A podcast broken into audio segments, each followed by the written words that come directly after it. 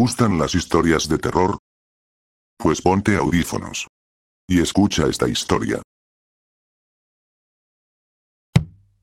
Sola en casa en la víspera de Navidad. Esto sucedió en 2019, estaba en mi segundo año de universidad y vivía en una casa adjunta a unos 10 minutos a pie del campus. Vivía con otras dos chicas en ese momento, pero todas habían vuelto a casa de sus padres para las vacaciones. Trabajo en el sector de la sanidad y este año estaba trabajando en Navidad. Un poco de trasfondo. Solíamos ser cuatro las que vivíamos allí, pero una chica se había mudado por problemas con su novio. Era un imbécil que abusó de nuestra amabilidad al permitirle quedarse allí. Se suponía que solo iba a venir de vez en cuando, pero básicamente acabó viviendo en el lugar. Le dijimos que tenía que echarlo después de un incidente con él una noche después de que se puso violento con ella y verbalmente abusivo con el resto de nosotras. Ella no escuchó y le dijimos que entonces tendríamos que hablar con el propietario. Para resumir la historia, ella terminó mudándose y se fue en malos términos con nosotras. Por otro lado, hay que decir que anteriormente estuve en una relación abusiva física y mentalmente antes, así que entiendo cómo las cosas pueden haber sido interpretadas por ella. Intenté lo mejor que pude en el transcurso de dos largos años hacerla ver sobre el abuso y alejarla de él. En este punto la situación estaba afectando a todos y no nos sentíamos seguros con él allí, etc., así que ella se mudó. Bien, volvamos a la historia. Era la víspera de Navidad y tenía que trabajar al día siguiente, así que me preparé para ir a la cama, cerré las puertas, apagué las luces y bajé las escaleras, donde estaba mi dormitorio. Estaba navegando en TikTok durante una hora, ya era el día de Navidad, cuando escuché lo que sonaba como si las sillas de la cocina se movieran. La cocina está justo encima de mi dormitorio. Pensé que tal vez estaba escuchando a los vecinos de al lado, ya que compartimos las mismas paredes y a veces pueden ser ruidosos pero recordé que uno de ellos me envió un mensaje de texto pidiéndome que les llevara un paquete que estaban esperando mientras ellos se encontraban fuera del hogar. El ruido duró poco y lo ignoré. Lo siguiente que recuerdo es cómo la puerta de mi habitación se abre lentamente. En ese momento tengo un flashback y recuerdo a mi maestra de segundo grado contándonos sobre la vez que alguien entró a su casa y ella actuó como si estuviera dormida para que en caso de que solo estuvieran ahí para robarnos sintieran la necesidad de lastimarla si los veía. Pero la pantalla de mi teléfono estaba iluminando mi aterrado rostro así que no pude actuar como si estuviera dormida. Donde estoy acostado en la cama se enfrenta directamente a la puerta, por lo que solo nos quedamos mirándonos el uno al otro. Así que allí estaba yo tumbada en mi cama cagándome encima mientras este tío tenía un pie en mi habitación con la puerta entreabierta. Me pareció una eternidad, pero en realidad fueron más bien 10 segundos en los que nos miramos el uno al otro. Lentamente saca su pie y cierra la puerta. Me quedé sentada en un estado de shock total. No pude distinguir su aspecto porque mis ojos se estaban adaptando a la oscuridad debido a la pantalla del teléfono. Todo lo que pude ver fue una gorra de béisbol al revés. Sabía que tenía que llamar a la policía, pero mi culo ansioso sabía que, si llamaba alertaría a los teléfonos de mis padres de que había llamado. Yo, que soy muy tonta, pensaba que no quería que se preocuparan. Además, tenía miedo de que todavía estuviera en algún lugar de la casa y no sabía qué haría si me escuchaba llamando. Así que le envié un mensaje de texto al chico con el que estaba saliendo por aquel entonces y le dije, un tipo desconocido acaba de irrumpir en mi casa y ha entrado en mi habitación. Me espabiló y me dijo que llamara a la policía y así lo hice. La operadora me preguntó si me sentía cómoda subiendo a desbloquear la puerta principal para que no tuvieran que romperla, con lo que respondí que de ninguna manera. No me importaba si tuvieran que derribar el edificio entero con tal de no subir sola. Un par de minutos más tarde veo linternas iluminando a través de mi ventana. Oigo a la policía tocando la puerta y anunciándose. Entraron y me preguntaron dónde estaba. Salí de mi habitación y vinieron a buscarme.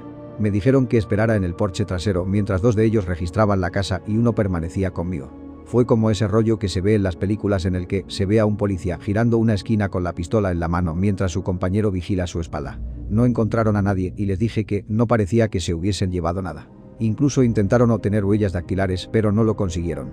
Más tarde empezaron a hacerme preguntas y me informaron de que la puerta trasera no estaba cerrada con llave y que no tenía signos de haber sido rota. Les expliqué que la había cerrado con llave.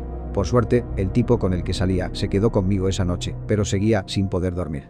Tenía que comprobar cada rincón de la casa una y otra vez y puse sillas debajo de los pomos de la puerta principal, de la puerta trasera y de mi dormitorio. Al día siguiente le informé a nuestra casera y ella se negó a acudir a cambiar las cerraduras, con lo que nunca se logró cambiarlas durante el resto del tiempo que vivimos allí. Ahora cada vez que me voy a la cama compruebo tres veces que todas las puertas están cerradas, no importa dónde esté. Actualmente tengo un perro y me ayuda con mi ansiedad ante los intrusos, así como la reciente compra de un timbre. En mi opinión, fue el novio de nuestra antigua compañera de piso. Creo que pudieron haber hecho una llave extra para él porque él básicamente estaba viviendo allí. Lo que no entiendo es por qué no me hizo nada ni a mí, ni a la casa, ni a nuestras pertenencias. No sé cuáles eran sus intenciones esa noche, pero al hombre que entró en mi casa en Nochebuena, no nos volvamos a ver. Simplemente un agradable paseo en Nochebuena.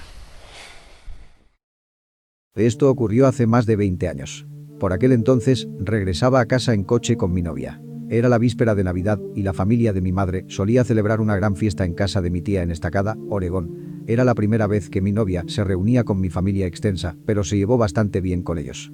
Pasamos la mayor parte de la tarde y la noche hablando, jugando al póker, abriendo regalos y bebiendo una diversa variedad de licores. Mi novia estaba bastante ebria cuando tuvimos que irnos. Por lo tanto, yo nos conduciría de regreso a casa. Eran más o menos las 11 de la noche. Estaba conduciendo el coche de mi novia por la carretera 211. Este tramo de carretera está rodeado de granjas y densos bosques y algunas partes no están correctamente iluminadas. Pero no hay nada que temer. Crecí en esta zona, así que conocía esta carretera como la palma de mi mano. Los dos íbamos conduciendo y hablando. Simplemente dos jóvenes enamorados aprovechando al máximo nuestro momento juntos. Hay una parte de la carretera que desciende por una enorme colina antes de cruzar el Deep Creek. A ambos lados de la carretera hay espesos bosques. No hay luces. Lo único que podíamos ver era la zona que estaba justo delante de nuestros faros.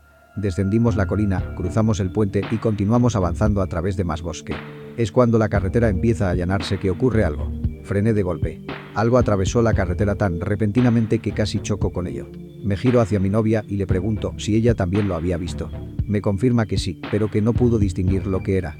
Tal vez fuera un coyote, ya que son bastante comunes en esta zona. Pero había algo que no encajaba. Los coyotes no suelen lanzarse delante de los coches. Al menos no de tal manera. Fuera lo que fuera lo que pasó corriendo delante, desapareció en el bosque junto a la carretera. Así que, por alguna razón, decido comprobarlo. Roto el coche un poco y enciendo las luces largas para iluminar mejor los árboles en el que esa cosa había desaparecido. Salí del coche y me adentré en el bosque. No veo nada, pero ahora, una vez alejado del coche, siento que quizás había cometido un grave error. Sigo sin ver nada, pero el corazón me latía con fuerza y los pelos de la nuca se me pusieron de punta. De repente, suena el claxon de mi coche. No es un bip bip bip que recibiría si, digamos, la persona en cuestión hubiese perdido la paciencia o quisieses que te dieses prisa. No, esto fue un largo bip. Volví a entrar en el coche y le pregunté a mi novia por qué había tocado el claxon de esa manera. Ella no dijo nada, sino que señaló un punto a unos 15 metros de donde yo me encontraba antes de subir. Miré en esa dirección y fue entonces cuando lo vi. Seguramente era la cosa que pasó delante de nuestro coche. Era un hombre. Estaba completamente desnudo. Su piel estaba cubierta de tierra y barro y en una de sus manos sostenía un hacha. Nos miró. Y, entonces, sonrió y nos saludó con la mano justo antes de darse la vuelta y adentrarse en el bosque. No hace falta decir que nos largamos de allí. Una vez que volvimos a conducir con tranquilidad, mi novia me explicó lo que acababa de ocurrir. Mientras yo intentaba localizar al hombre por la zona en la que había desaparecido inicialmente, él dio la vuelta y salió por otro lugar del bosque, más allá de los faros de mi coche. Mi novia había visto algo por el rabillo del ojo. Y fue entonces cuando lo vio. Antes de que ella tocara el claxon, él estaba caminando hacia mí, con su hacha levantada como si fuera a golpearme. Llamamos a las autoridades cuando volvimos a casa, pero no encontraron a nadie, o lo hicieron y no nos lo dijeron. Sin embargo, el oficial con el que hablamos nos explicó su teoría. Este hombre obviamente buscaba emboscar a viajeros incautos. ¿La razón? Dios sabe por qué. Todos estuvimos de acuerdo en que la rapidez mental de mi novia me salvó la vida, ya que hizo saber a mi posible asesino de que no me encontraba solo. Hace poco me mudé a la zona, así que ahora conduzco por esa carretera más a menudo. Todavía no he visto al hombre del hacha desnudo, pero puedo decir que ahora estoy definitivamente más alerta. Especialmente cerca de Deep Creek. Tres personas irrumpieron en mi casa cuando estaba haciendo de niñera. Crecí en un pueblo pequeño, de esos en los que la gente no cierra las puertas con llave, o al menos no solían hacerlo. Soy una chica y cuando tenía unos 14 años me llamaron para hacer de canguro de una de mis clientas habituales la cual tenía tres hijas. Era diciembre y había muchas fiestas de Navidad.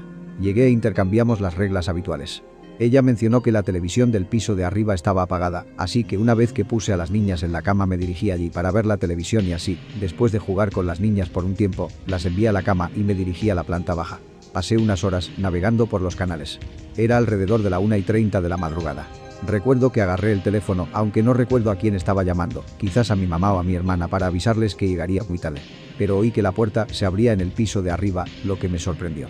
La madre disfrutaba de las noches en las que hacía de canguro, ya que sabía que yo era una búho nocturna con la ventaja de que podía llegar muy tarde, como a las 3 de la mañana, con la condición de que me guardara el taxi. Era un pueblo pequeño, pero yo vivo en la otra punta.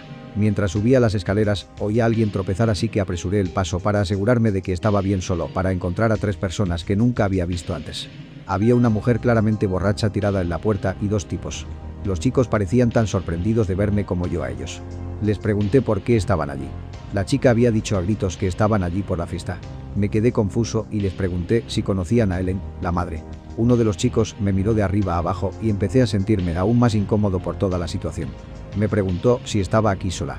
Recuerdo que no quería contestar porque lo único en lo que podía pensar era en el hecho de que había tres niñas pequeñas durmiendo en la casa.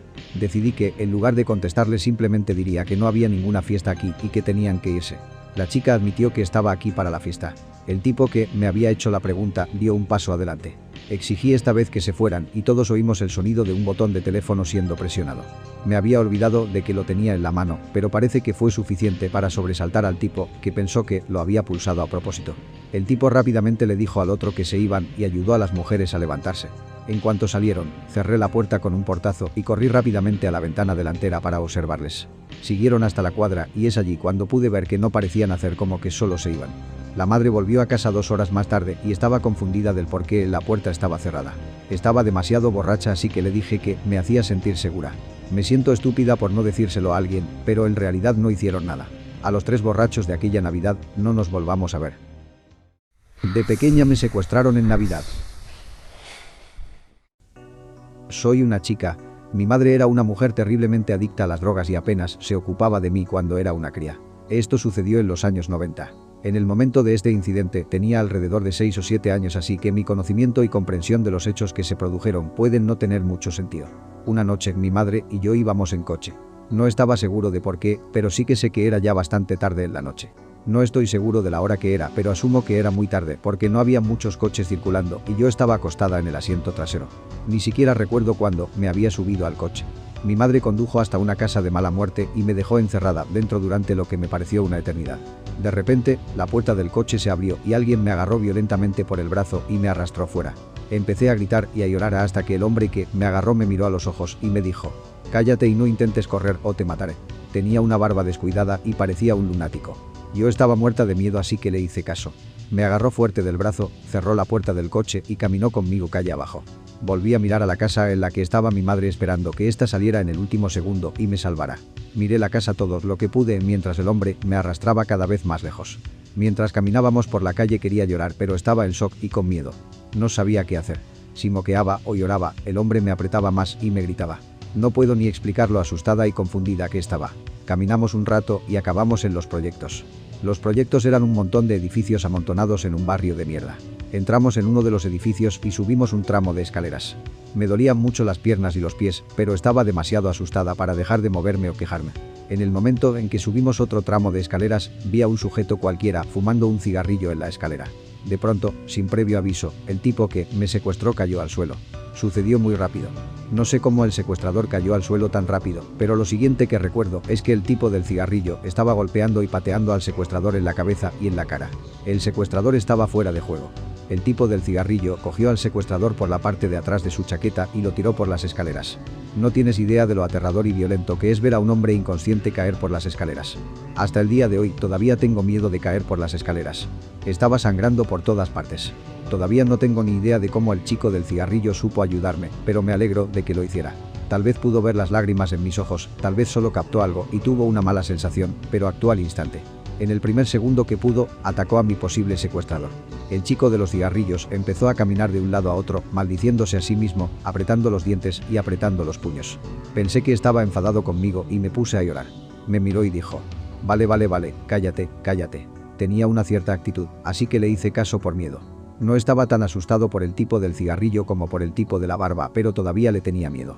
Empezó a preguntarme de mala manera. ¿Por qué estás fuera tan tarde? ¿Dónde están tus padres? ¿Por qué hablas con extraños? Estaba tan sorprendida y confundida que no pude responder correctamente a las preguntas del hombre. Me preguntó si conocía el camino a casa y le dije que no. Le conté una historia incoherente sobre lo que había pasado y, de alguna manera, con la información que le di, supo dónde estaba el coche de mi madre. Lo único que recuerdo del recorrido es el haber pasado por una casa con luces navideñas a pesar de que la Navidad ya se estaba acabando. Creo que él conocía la zona lo suficientemente bien y se imaginó dónde tenía que ir a partir de esa información, pero honestamente ni siquiera recuerdo haberle dicho lo de las luces navideñas. De todos modos, me dijo que me llevaría de vuelta si le prometía una y otra vez que no le diría a la policía que lo había visto a él o a alguien que se le pareciera y me hizo prometer que ni siquiera le diría nada a la policía. Tenía un cierto temperamento. No me importaba lo que me pidiera, solo quería volver con mi madre, así que acepté. Le seguí bajando las escaleras. El tipo de la barba seguía sangrando al pie de la escalera por la paliza que le dio el tipo del cigarrillo. No se movía en absoluto, hasta donde yo sé estaba muerto y en ese momento esperé que así fuera. El tipo del cigarrillo pasó pisoteando sobre el tipo de la barba y yo lo seguí. Salimos fuera y el chico de los cigarrillos parecía estar en pánico. Recuerdo que me dijo, la policía no me quiere. Salimos de la urbanización y todavía me dolían los pies. El chico de los cigarrillos caminaba con pánico y yo tenía que hacer footing para seguirle el ritmo. Empecé a llorar y él me preguntó qué me pasaba, le dije que me dolían los pies y recuerdo que se apretó los dientes y con mala leche me levantó. Me sostuvo torpemente en sus brazos. Caminó por la calle durante un rato. Es entonces que recuerdo que maldijo y salió corriendo hacia la parte trasera de una casa. Un coche patrulla estaba pasando por la carretera. Me bajó y me dijo que corriera hacia el coche de policía. Intenté correr pero mis piernas apenas podían moverse y tenía miedo. El coche de policía siguió conduciendo y se alejó antes de que pudiera acercarme a él. Siguió maldiciéndose a sí mismo mientras me levantaba de nuevo y corría por la calle. Me llevó por detrás de un montón de casas y se escondió de todos los coches de policía que pasaban, supongo que ahora la policía me estaba buscando. Me llevaba en ambos brazos corriendo rápidamente por la calle cuando vi a mi madre en su coche a lo lejos. Estaba rodeada por policías. El chico de los cigarrillos me bajó y me dijo que hiciese lo que hiciese, corriera hacia mi madre. Me entusiasmé tanto que el dolor de mis piernas desapareció. Me sentó en el suelo y él salió corriendo. Corrí hacia la policía y mi madre. Mi madre me cogió y me abrazó fuertemente. La policía empezó a hacernos preguntas a mi madre y a mí. No recuerdo mucho sobre las preguntas, pero recuerdo que mi madre les contó a la policía una historia enrevesada que no tenía ningún sentido.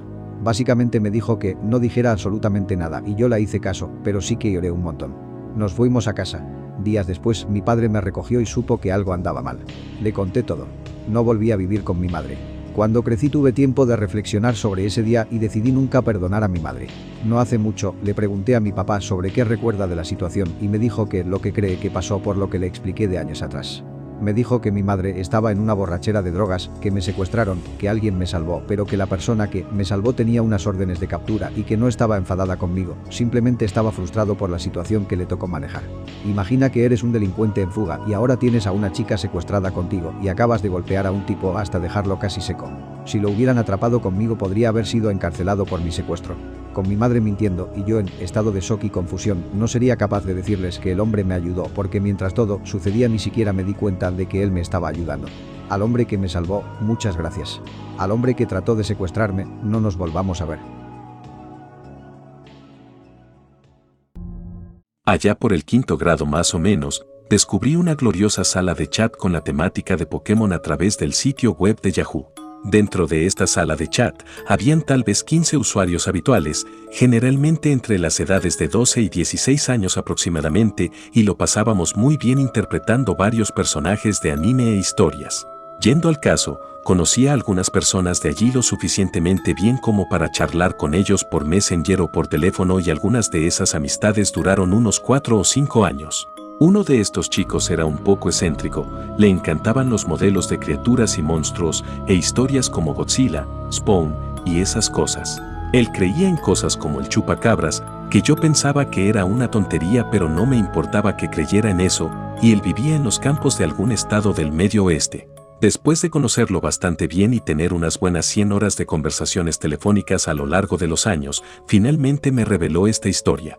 Me dijo que a veces se desmayaba y se despertaba para descubrir que había lastimado o torturado animales o niños o que aún despertaba en el proceso de hacerlo. Tenía bastantes primos y niños vecinos que vivían cerca y aparentemente había matado algunos animales. Cuando me reveló esto, me sentí mal por dentro. Amo a los animales y esta información me heló hasta los huesos. Fue muy difícil para él decirme esto y me confió que yo era una de las únicas personas a las que había podido contármelo. Entonces, se puso más extraño. Alguien de su familia, o tal vez un amigo de la familia, decidió que él debía estar poseído por un demonio y que tenían que realizar un exorcismo. Lo hicieron de noche en un cuarto oscuro iluminado por velas y él estaba atado a la cama porque no sabían cómo reaccionaría el demonio. Se estaba cortando su voz mientras describía esta parte y podía escuchar su voz temblar porque estaba muy emocionado y aterrorizado por esta parte de la historia. Describió un proceso bastante espeluznante, pero la peor parte fue el final. Dijo que escucharon que algo golpeó el piso debajo de la cama cuando el demonio dejó su cuerpo, y luego se escucharon sonidos de algo que gateó por el piso y salió de la habitación en la oscuridad. Hablaba total y completamente en serio sobre esto, y como lo curó y ya no lastimó a nadie. Yo, como haría cualquier persona cuerda, traté de salir de este tema de conversación. Vivo cerca de un campamento al que solía asistir cuando era niño. Cuando tenía siete años, había un consejero en el campamento que era ruso. El campamento tiene un programa de intercambio de personal muy grande con muchos países diferentes y era una persona muy extraña. Los consejeros dijeron que era increíblemente rápido y que durante las fogatas exclusivas para el personal atrapaba, despellejaba y comía conejos. Podía hacer este loco movimiento de ataque que hacía desmayarte. Básicamente, era un movimiento estrangulador que te dejaba inconsciente durante unos segundos, pero luego volvías a estar bien un minuto después. Lo vi hacerlo con un consejero una vez y el tipo estuvo inconsciente durante unos 10 segundos. Se le prohibió hacerlo después de eso. Sin embargo, los niños sintieron curiosidad y comenzaron a pedirle que hiciera el movimiento. Lo hacía en secreto, pero cada vez aumentaba más la severidad de sus agarres, lo que a su vez mantenía al niño inconsciente por un periodo de tiempo más largo. Un día, un niño del campamento desapareció. No estaba en su litera, a pesar de irse a la cama con su camarote antes esa noche. Hicieron una búsqueda en todo el campamento, manteniéndonos a todos en el campo de fútbol durante aproximadamente dos horas. Los consejeros tuvieron que empezar a buscar en el agua. Encontraron su cuerpo debajo del muelle de navegación, completamente inconsciente, estaba vivo, pero no respondía. Tenía unas marcas de estrangulamiento alrededor de su cuello. Todos sabían quién era. Arrestaron al chico ruso y lo deportaron de regreso a Rusia. Resulta que ni siquiera enviaron a ese consejero de intercambio. Nadie sabía quién diablos era. Toda la vida mi abuela tuvo una pesadilla recurrente. En esta pesadilla, ella estaba caminando por un pasillo largo y oscuro, giraba a la izquierda, abría una puerta y veía una escena difusa. Siempre se despertaba antes de ver qué era. En sus 40, ella, su esposo, mi papá y mi tía estaban de vacaciones. Reservaron el hotel en el último minuto, por lo que terminaron teniendo que conseguir dos habitaciones con dos camas individuales en lados opuestos del piso. Mi papá se despierta alrededor de las 3 a.m. y automáticamente siente que algo no está bien. Grita en la oscuridad, papá, y no hubo ninguna respuesta. Enciende la luz de la mesilla de noche y pregunta por su padre de nuevo, un poco más fuerte esta vez. Todavía no hay respuesta. Preocupado, se desliza fuera de la cama y sacude a su padre. No se despertaba. Mi papá corrió por el pasillo del hotel hasta la habitación de mi abuela y comenzó a golpear la puerta. Mi abuela abre la puerta preocupada y mi padre grita, algo anda mal con papá. La guía por este pasillo largo hasta la última puerta a la izquierda. Mi abuela llega a la puerta, gira a la izquierda y ve a su marido muerto en la cama. Fue un infarto de miocardio. Nunca volvió a tener ese sueño luego de eso. Mi hija de cuatro años supuestamente estaba dormida cuando escuché un ruido proveniente de su habitación de arriba. Traté de escuchar, pero no pude entender lo que decía. Me acerqué a la habitación y ella dejó de hablar. Pensando que la había alarmado, entré en la habitación. En ese momento compartía la habitación con su hermana de tres años. Entré y vi a mi hija de cuatro años sentada en la cama. Sonreí y dije, ¿está todo bien? Ella dijo que estaba bien, pero su hermana dijo que alguien la estaba manteniendo despierta. Le pregunté quién, y mi hija de cuatro años dijo que estaba hablando ahora. Cuando le pregunté con quién estaba hablando, mi hija de tres años se sentó y dijo, la niña de la ventana, dijo que ibas a venir. Después de cagar un ladrillo, pregunté quién era la chica y ambas dijeron que una chica viene y se para frente a la ventana por la noche y les habla. Sin saber qué decir, dije que estaba bien. Las metí de nuevo a la cama y me quedé afuera de la puerta. Al día siguiente les pregunté por la niña. Dijeron que regresó pero que estaba enojada. Me olvidé de eso durante una semana cuando mi esposa dijo una noche, con quienes están hablando las chicas en el piso de arriba. Asustado, Corrí escaleras arriba y ambas chicas estaban sentadas al lado de la ventana mirando hacia arriba. Se dieron la vuelta, me miraron y me preguntaron si quería conocer a la chica. Pero cuando se dieron la vuelta de nuevo, decepcionadas, dijeron que la niña ya se había ido. Han pasado unos cinco años desde entonces y no he oído hablar de la niña de la ventana desde entonces. Tengo un par de historias, pero esta siempre me atrapa. Cuando tenía alrededor de 7 años, mi abuela se hizo cargo de un bebé cuya madre era alcohólica y drogadicta. Esta mujer traía a su hijo, llamémosle John, a la casa de mi abuela y lo dejaba allí durante meses. No hace falta decir que nuestra familia se apegó mucho y lo veían como parte de la familia. Su madre vino a buscarlo una noche y su novio borracho tuvo un accidente de auto con Ion dentro de él. Ion estuvo en coma durante unos tres o cuatro días y mi abuela no lo sabía, hasta que pasó esto, una noche, mi hermano mayor despierta a todos en la casa gritando y llorando diciendo que John había muerto. Una vez que mis padres lo calman, mi hermano mayor dice que John entró a su habitación llorando, diciendo que tenía que irse pero que estaba asustado y no quería salir de la casa. Mientras mis padres intentan convencer a mi hermano de que fue solo un sueño, suena el teléfono y es la madre de John que llama desde el hospital para informarnos que había muerto. Esto sucedió hace más de 30 años, pero todavía se me pone la piel de gallina al pensar sobre esto. Vivo en una casa para fiestas. Suceden suficientes cosas jodidas aquí en un día normal, pero te aseguro que no quieres estar aquí solo. Soy el único compañero de cuarto que puede soportarlo y he visto cosas realmente feas en mis tiempos. Estaba solo en casa una noche y estaba seguro de estarlo porque todos mis compañeros de cuarto estaban en Minneapolis por la Semana del Orgullo. Estaba planeando tener una fiesta aquí, pero decidí no hacerlo, revisé la casa y cerré la puerta con llaves para pasar la noche. Aproximadamente a la medianoche escuché al perro ladrar en mi puerta y me levanté para dejarlo salir. Mientras hacía sus cosas, pensé que escuché una puerta cerrarse de golpe en el piso de arriba. Al principio pensé que no era más que una brisa del aire, pero no era una noche ventosa. Cuando dejé entrar al perro, escuché una gran cantidad de golpes en la pared y comencé a pensar que podría ser alguien tratando de joder conmigo. Agarré un elemento filoso para defenderme y subí las escaleras con cautela. Cuando llegué allí, Todas las puertas estaban abiertas, lo cual era muy extraño ya que los compañeros de cuarto generalmente cerraban sus puertas cuando no estaban. Cuando caminé por el pasillo para revisar la puerta del baño, escuché un fuerte estruendo en la planta baja y un momento después el perro pasó corriendo y se escondió en el baño detrás de mí. Ahora más que un poco asustado, bajé las escaleras para investigar.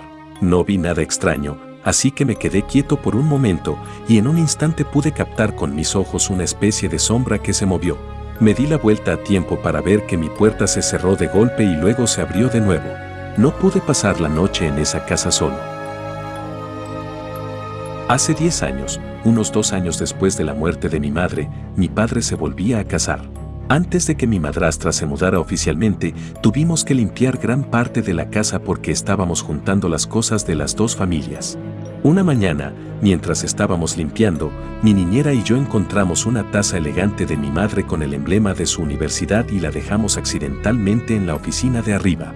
Mi papá llegó a casa del trabajo unas horas más tarde y de repente la taza estaba abajo en la cocina encima de las tarjetas de invitación a la boda de mi padre con mi madrastra. Nadie había tocado la taza desde la mañana. Bromeamos sobre la taza embrujada por un tiempo, y como ese hecho lo interpretábamos como que mi madre aprobaba el casamiento. Nada volvió a pasar por un tiempo hasta poco más de un año después de que se casaron. Mi madrastra había perdido las llaves del coche y pasó media hora buscándolas en todos los rincones de la cocina, lo que implicó muchas vueltas alrededor de la mesada. Sin embargo, en lo que debe haber sido la quinta vuelta, vio que sus llaves habían aparecido en una de las esquinas, con la taza al lado. Lo pusimos en un estante alto y no se ha movido desde entonces. Tenía pesadillas o me despertaba asustado casi todas las noches cuando tenía como cinco o seis años.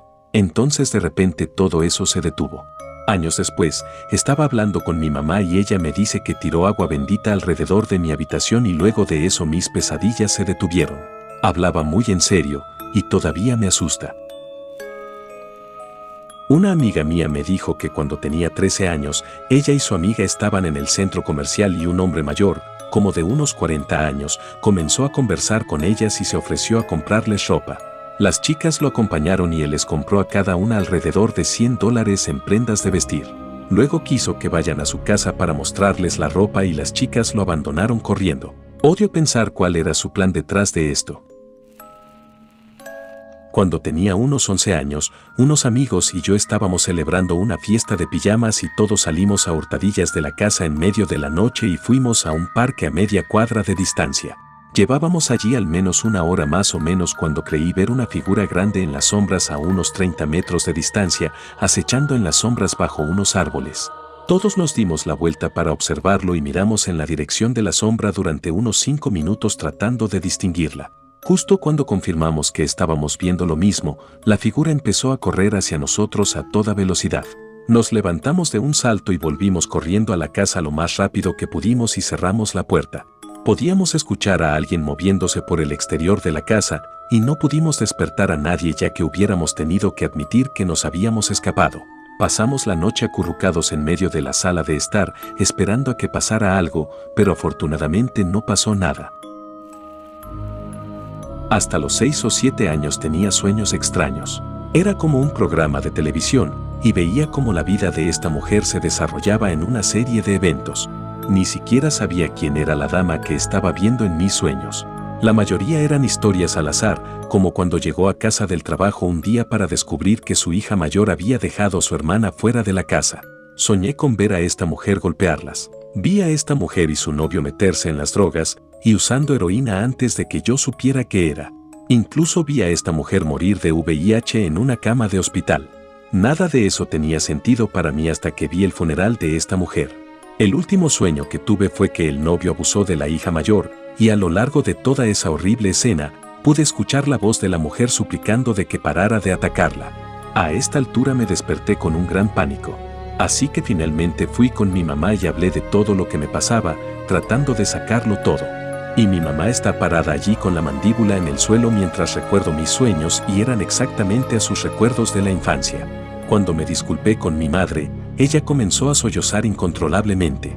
Quiero señalar que mi madre nunca me dijo nada sobre mi abuela o su infancia antes de estos sueños. Ni siquiera había visto una fotografía de mi abuela. Hace aproximadamente un año y medio, mi mejor amigo de 15 años y yo hicimos un viaje a la granja de mi familia por la noche, después de salir de nuestro segundo turno de trabajo. Fue una noche agradable, clara y fresca a principios de otoño en Michigan. Estábamos sentados allí, charlando y mirando el cielo nocturno, cuando mi amigo hizo una pregunta muy peculiar. Este lugar siempre ha tenido una sensación extraña, casi como si te estuvieran vigilando. ¿Pasó algo aquí? Algo malo, quiero decir. Me reí un poco y le respondí que solo conocía las historias que me contaba mi padre. Le conté que cuando mi bisabuelo compró la granja a principios de los años 30, era un gran proyecto familiar para mantenerla en funcionamiento. Los familiares vendrían y ayudarían con las tareas del hogar y, a cambio, podrían cazar en la tierra para comer. Mi bisabuelo tenía un primo que vino un día, ayudó con las tareas y preguntó si podía salir más tarde esa noche para cazar mapaches. Él, por supuesto, obtuvo permiso y partió poco después de la puesta del sol. A la mañana siguiente, mi bisabuelo notó que su vehículo todavía estaba en el camino de entrada, a pesar de que debería haberse ido horas antes. Todavía estaba oscuro, pero mi bisabuelo sabía el área de tierra donde él estaría cazando y partió a esa dirección. Caminó hacia el campo trasero y al doblar una curva gritó el nombre de mi primo. Escuchó una voz extraña, pero familiar, responderle. Dijo que la voz lo heló hasta los huesos, que algo no estaba del todo bien. Así que volvió a gritar y esta vez la voz no parecía la de su primo, sino casi como un gruñido que imitaba su voz. Dijo que salió de allí sin mirar atrás. Cuando salió el sol, llevó a un gran grupo de parientes a buscarlo. Encontraron su arma cargada pero no hizo ningún disparo, su sombrero, que estaba cubierto de un líquido marrón que sobresalía, y eso fue todo. Mi bisabuelo buscó cualquier signo de vida sobre él durante más de 60 años. La única vez que mantuvo la esperanza de encontrarlo, dijo mi padre, fue cuando pensaba que el pantano en los campos de pasto cerca de donde se suponía que debía estar cazándose se secara. Mi maestro de secundaria nos contó esta historia sobre su amigo que vivía en una zona rural de Arkansas. Él, el amigo, conoció a una chica en la caja registradora de Walmart. Hablaron y se llevaron bastante bien. Ella era una linda chica religiosa, exactamente como con la que él quería estar, e intercambian números. Él la llamaba y tenían largas conversaciones hasta bien entrada la noche. Parecía que ella era una chica realmente agradable. Terminaba cada conversación telefónica con una oración como agradecemos a nuestro Padre o algo así. El chico estaba completamente enamorado. Finalmente la mujer lo llama para que venga a su casa a las 7.30 un sábado por la noche. Ella le dice que venga exactamente a las 7.30 y no un minuto después. Ella dice que si llega un minuto tarde, romperá con él. El chico era un entrenador de béisbol de una liga pequeña y tenía un partido ese día. Se suponía que el juego terminaría unas horas antes, por lo que aceptó la oferta. El día del juego, se entró en tiempo extra. El tipo, el entrenador, se estaba poniendo un poco nervioso pero todavía tenía mucho tiempo. El juego terminó un poco tarde, pero tres de los padres de los niños aún no habían llegado y tuvo que dejarlos en casa. Entrando en pánico, realmente no quería perder su oportunidad con la buena chica, les dice a los niños que se suban al auto y acelera. Después de dejar rápidamente a los dos primeros niños, decide que la casa del tercer niño estaba demasiado lejos, por lo que lo deja en el camino y le ruega que se vaya caminando a casa. Sí, muy idiota, lo sé. Se apresura a casa, se ducha, se viste rápido y trata de ir a la casa de la chica lo antes posible. Llega a su casa a las 7.35, cinco minutos tarde. Una mujer de cuarenta y tantos años sale y le dice que Clarice, la buena chica con la que estaba saliendo, dijo que llegó tarde y quería que se vaya. Abatido vuelve a casa. Unos días después ve las noticias locales. Ve la casa y le resulta familiar. Era la casa de Clarice. La policía estaba sacando a una mujer esposada de la casa. Era la mujer de 40 años que le había hablado antes. Detrás de ella estaba la chica con la que estaba saliendo. Se sorprendió cuando vio el titular que decía secuestradoras de niños o algo así. Esperaba que la policía también lo visitara pronto, porque estaba saliendo con ella. Pronto, como se esperaba, un oficial llega a su casa y le pregunta si se llama John. El tipo se pone nervioso pero conoce sus derechos y preguntó si debería conseguir un abogado o no. El policía le dice que no está autorizado a contarle lo sucedido, pero sintió una obligación moral. Aquí es donde la historia se vuelve creepy. El policía dijo que las mujeres arrestadas estaban realizando sacrificios. En su casa encontraron los restos de dos niños desaparecidos. Habían pequeñas manchas de sangre por las paredes y había un frasco vacío que tenía el nombre de John. Resulta que la chica lo invitó a una cita en su casa a las 7.30 para matarlo en un sacrificio humano ritual.